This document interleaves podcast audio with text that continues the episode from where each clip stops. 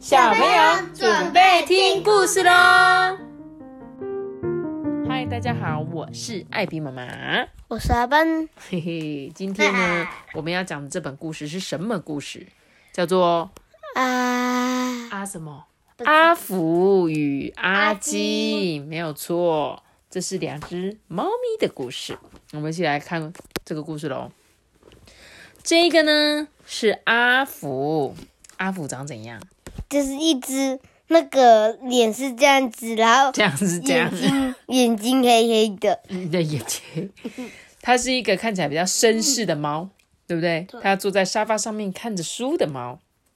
那右边这只猫是阿金，哎、我告诉你妈咪，我有我有看过一个 YouTube，它叫做阿贼，它就它的开头就是，嗯，大家好，我是 K I N 阿基，哦，谢谢二班的模仿。二班就是喜欢看一些爱萍妈妈看不懂的 YouTuber。对有的没的，对，好，那这个阿金怎么样啊？跟这个阿福有什么不一样的地方？就是他比较暴力，他没有暴力，他只是比较看起来比较懒散一点。为什么？阿福的位置看起来整整齐齐，可是阿金这边呢，哇，歪七扭八的，地上还散落了好多东西，对不对？吃的东西散落一地，牛奶瓶还倒在旁边。所以我觉得我是阿福，我也觉得我是阿福，你是阿福，我看你是阿金吧，你比较有创作力啦，就是会有一些漂亮的图案这样子。阿福呢有自己享受生活的方式，像是阿福他会把东西整理得很干净，然后坐在餐桌上面，哇，享用他的食物。然后呢，他会盖一个用那个纸箱盖很漂亮的建筑。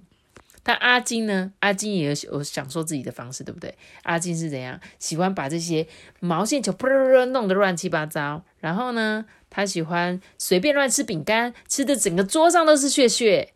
再来呢，他喜欢把纸箱踩烂，妈咪，可是看起来这个这个毛线球感感觉还是很大颗、啊，很。大颗，对啊，毛线球很大颗，只是那个线会一直被抽抽抽抽抽到变得乱七八糟。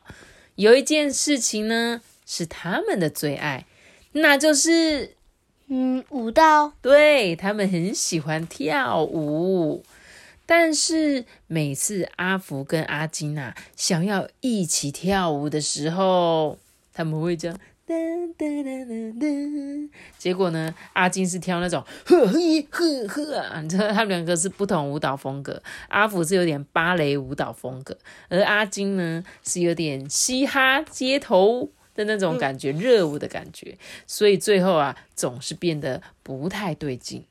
某一天呢，阿福与阿金进行了一场严肃的对话，他们两个在讨论，他们决定呢要一起去寻找最完美也最适合彼此的跳舞方式。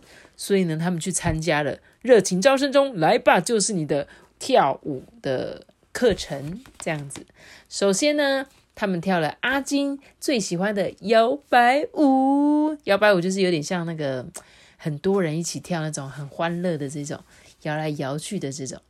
接着呢，他们尝试了踢踏舞，踢踏舞就是脚会咚咚咚咚咚咚咚咚咚咚咚咚咚，对，对，是的，就是这样。然后呢，还有骚沙舞，骚沙舞他的身体会很会扭哦，他们的腰啊、屁股啊都很会扭。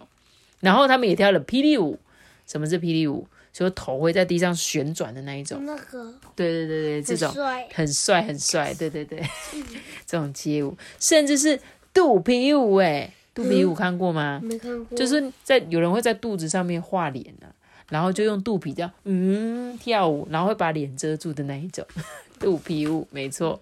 最后呢，当然不会忘记阿福最喜欢的芭蕾，哎，所以我刚刚看的没错，阿福喜欢芭蕾舞，对不对？因为他跳的就是很优雅、elegant 的感觉。可是他又不是女生，哎，为什么芭蕾舞只能女生跳啊？班因为我就是喜欢女生跳。错了错了，我跟你比较常看。到女生跳，没有芭蕾舞有男生在跳的，而且我之前看过有一部那个叫做韩剧是什么《如蝶翩翩》那一部韩剧，他就是在讲一个男生啊跟一个阿公，然后那个阿公呢，他后来就是患了阿兹海默症，他要忘记了，可是呢，在他年纪很大的时候，他就决定他要去学舞蹈，然后他就不会跳芭蕾嘛，而且这么老的阿公怎么可能跳芭蕾？因为芭蕾舞蹈是要基础打得很，就是基础打得很好才有办法跳芭蕾舞。你的脚啊，还有你跳跃动作，都是要从小就开始练习的。而这个阿贝呢，最后也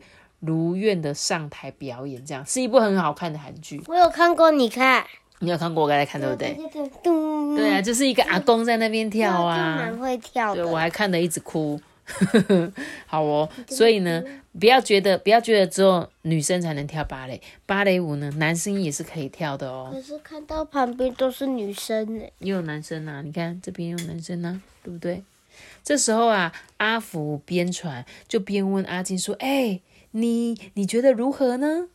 结果阿金就说：“呃，我的腿已经不是我的了，因为芭蕾舞然后必须做很多拉筋的动作。我小时候也有学过芭蕾舞哦，所以每天呢上课前第一件事就是要每天都要拉筋、抬脚这样子。阿福跟阿金啊累翻了，累到忘记是什么原因把他们带来这里的。诶阿福对阿金说：“嗯，你的芭蕾舞跳得很好呢。”阿金也说：“哎、谢谢啦，其实你的摇摆舞也跳得很棒哦。”嗯，那我们回家吧。阿福与阿金啊，开心的跳着舞。他们呢，不再在意对方跳舞的方式，他们只知道啊，没有什么比陪伴更重要的。怎么？你笑什么？就这个。笑他把饼干吃的到处都是嘛？嗯哼，他们还有分线的，对啊，没有，刚好这本书的中间一半是这边，一半是阿福，一半是阿金。这本故事书的作者呢，他在描述就是他当时候呢在读书的时候，就遇到一个来自南美洲的室友，所以这个南美洲的室友呢，跟台湾的文化差别是完全不一样的。这样是他的室友就是怎样，很喜欢奔放啊，很热情啊，然后对他来讲，他就呃完全不习惯这种感觉，你知道吗？所以呢，在生活上啊，文化差异的关系，所以导致他们有一些争吵这样子。但是呢，因为他们两个从小都很喜欢跳舞，所以呢，开始分享了诶舞蹈有什么样的舞蹈，诶你跳你的舞蹈，我跳我的舞蹈，然后最后呢，他们选择用舞蹈这个主题，然后呢，表达他们两个之间的友情。所以呢，原本他们是文化差异很大的，而且他们的可能生活习惯不一样，但是最后他们因为有了共同的兴趣，又能够重新变成好朋友的感觉，这样子。所以呢，有时候我觉得文化，呃，每个人文化不一样，但是我觉得很有趣是，不是只有国家跟国家，像他们这个是台湾跟那个哪里南美洲哥伦比亚的人这样子。但是哦我跟你讲，包括台湾，你那个住台北的跟住高雄的两个人就完全不一样了。不用想到国外，就以后如果你有机会去到呃外地去读大学啊，你可能去到台北读大学，或者去南部读大学。像妈妈，妈妈就是去高雄读大学，然后呢，我就觉得哎、南部人真的是特别热情。